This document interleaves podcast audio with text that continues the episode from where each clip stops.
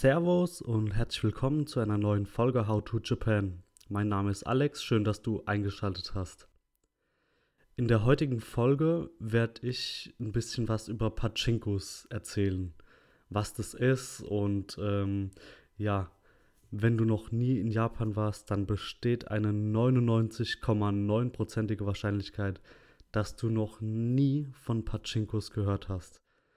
Äh, das habe ich vorhin selbst ausgerechnet. Also ich habe da wirklich eine ewig lange Formel aufgestellt und ich bin zu diesem Ergebnis gekommen.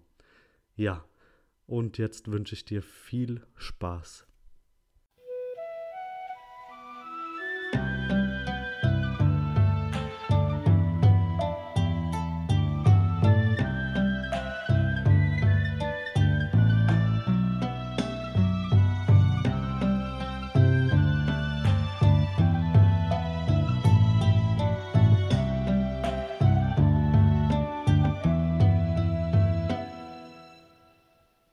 Ich habe es im Intro eben angesprochen, wer noch nie in Japan war oder sich noch nie mit dem Land beschäftigt hat oder selbst wenn man sich damit beschäftigt hat, ist die Chance trotzdem sehr groß, dass man von dem Namen Pachinko und was natürlich dahinter steckt, noch nie gehört hat.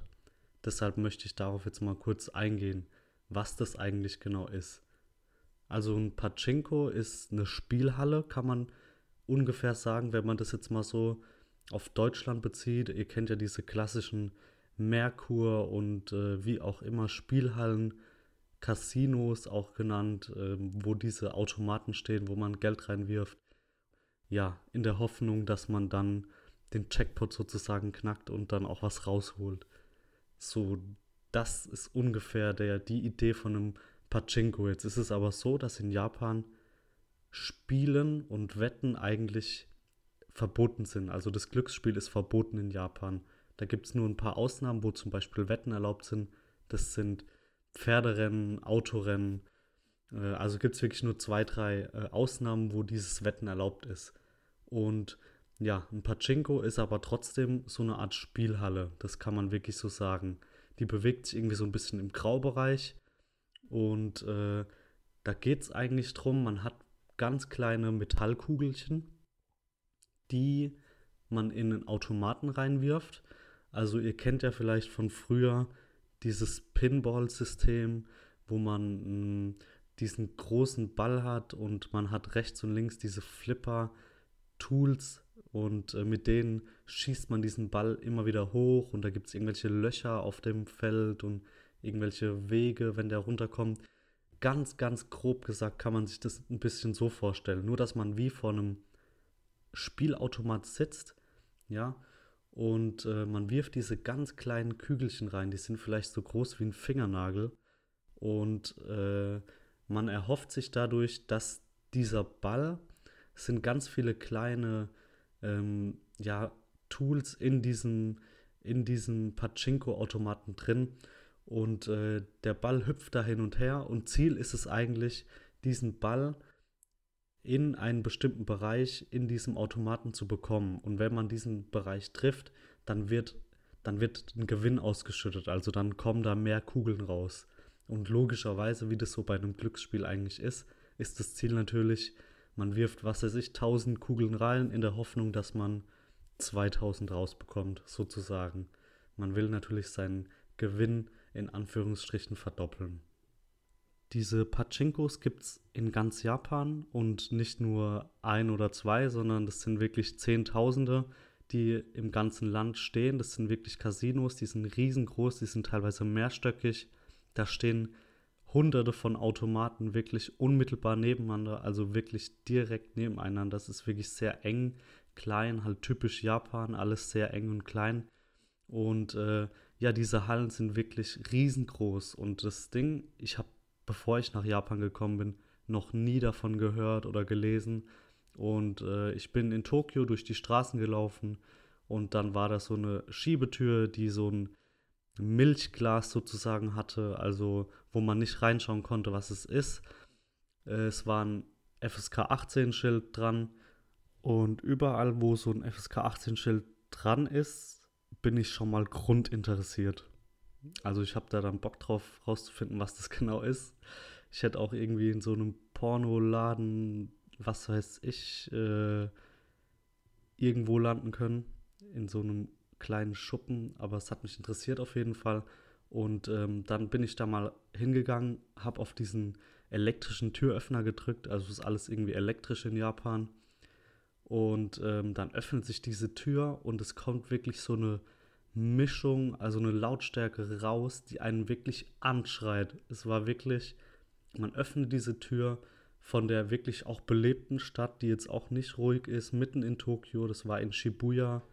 Also diese ganz, ganz belebte Kreuzung, die ja weltbekannt ist, wo Tausende von Leuten äh, bei jeder grünen oder beziehungsweise bei jeder roten Ampel warten und dann über die Straße gehen. Also in der Nähe dieser Kreuzung war das. Und dort ist jetzt nicht leise, wirklich nicht. Aber man macht wirklich diese Tür auf und es ist echt, als ob man angeschrien wird. Es ist so eine Mischung aus Schreien, aus irgendwelchen metallischen Klicken, aus Musik, aber es ist alles so, man kann nicht zuordnen, was das für ein Geräusch ist. Einfach eine, eine, eine Grundlautstärke. Man kann das ungefähr, ungefähr so vergleichen. Ihr lauft an einer Baustelle vorbei, wo gerade zwei, drei Bauarbeiter mit einem Presslufthammer arbeiten. Also wirklich, und ohne Kopfschützer natürlich, lauft ihr da vorbei und wirklich direkt. Und so laut war das ungefähr. Also man hat wirklich, wenn man zu zweit da drin ist, mit einem Abstand von einem Meter, hat man wirklich schon fast schreien müssen, damit man sich unterhalten kann. Das ist wirklich unfassbar laut. Das kann man sich nicht vorstellen. Das ist eine Mischung, wie gesagt, aus diesem Klicken, da kommen Durchsagen, jeder Automat hat irgendwie Musik, es ist ultra bunt, alles leuchtet, also man geht da rein und bekommt erstmal sieben epileptische Anfälle, wenn man, äh, wenn man da irgendwie so eine Sensibilität hat. Also wirklich richtig unangenehm im ersten Moment und ich drehe mich zu meinem Freund und wir müssen einfach lachen, weil wir einfach keine Ahnung hatten, was das ist. Und äh, ja, wie laut das einfach ist. Also es war unfassbar laut. Ja, und die Japaner fahren mega auf diese Pachinkos ab. Also die generieren da jährlich einen Umsatz von 200 Milliarden Dollar und das in einer Grauzone. Also kann ich mir vorstellen, warum das von der, ja, von der Regierung geduldet wird, weil 200 Milliarden Dollar ist schon, ist schon ein Wort auf jeden Fall. Also es ist echt äh, ist auch so das, was ich jährlich ungefähr dann für irgendwelchen unnötigen Scheißdreck ausgebe, den ich mir einfach in irgendwelchen spontanen Fehlkäufen zulege. Aber ja, 200 Milliarden Dollar ist schon auf jeden Fall ein Wort. Und ähm, wie wird dieses Glücksspielverbot geduldet und umgangen? Also man kann in diesen Pachinkos tatsächlich nur diese Metallkugeln gewinnen. Also man geht dort mit Geld hin, ja, und äh, man muss dazu sagen, es ist sehr günstig. Also man bekommt pro Yen, also ein Yen ist quasi eine von diesen Metallkügelchen. Und ein Yen ist wirklich nichts. Also umgerechnet ungefähr ist äh, 1 Euro 120 Yen. Jetzt mal so pauschal gesagt, ungefähr 120 Yen. Heißt, man bekommt für 1 Euro schon 120 von diesen Kugeln. Und äh, deshalb gehen da halt viele auch einfach mal hin, wenn sie auf den Bus warten, auf die Bahn warten. Das ist einfach so ein kleiner Zeitvertreib. Man wirft halt dann mal 1000 Yen rein und äh, schaut, was passiert und bleibt halt dann darauf wirklich hängen, weil es äh, anscheinend wirklich einen geisteskranken Suchtfaktor hat. Also wirklich, muss wirklich ganz schlimm sein.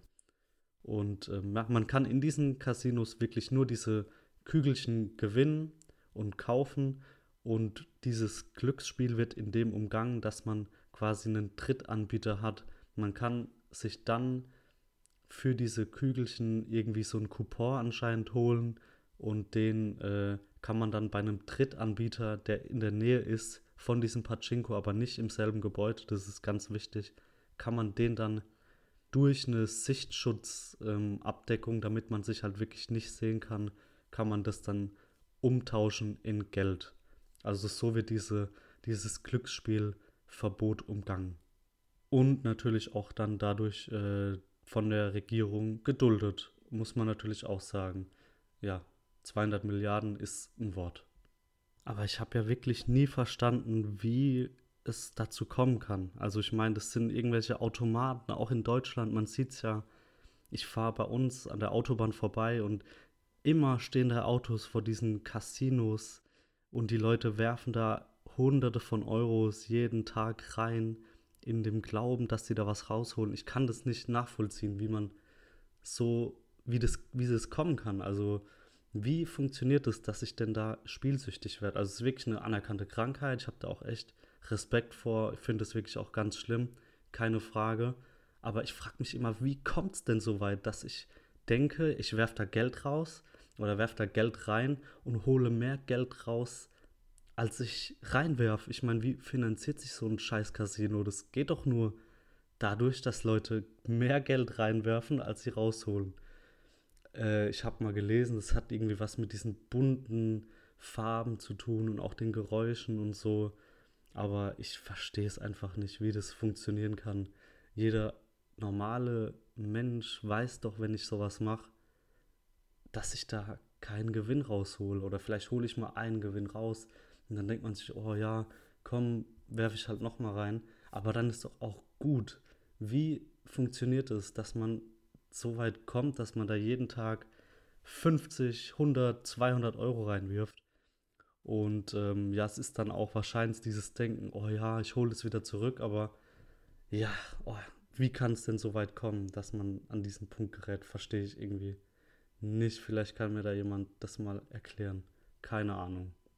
Ich bin ja wirklich ein sehr toleranter Mensch, also so ist es nicht. Ich habe wirklich für jede Sucht irgendwie Verständnis, so Sexsucht, ja, geil, Ficken, was weiß ich, Gras, alles, ja, Gras, guck mal, hey, hier, ich kiff, ich bin danach gechillt, ich, ich, ich schalt ab.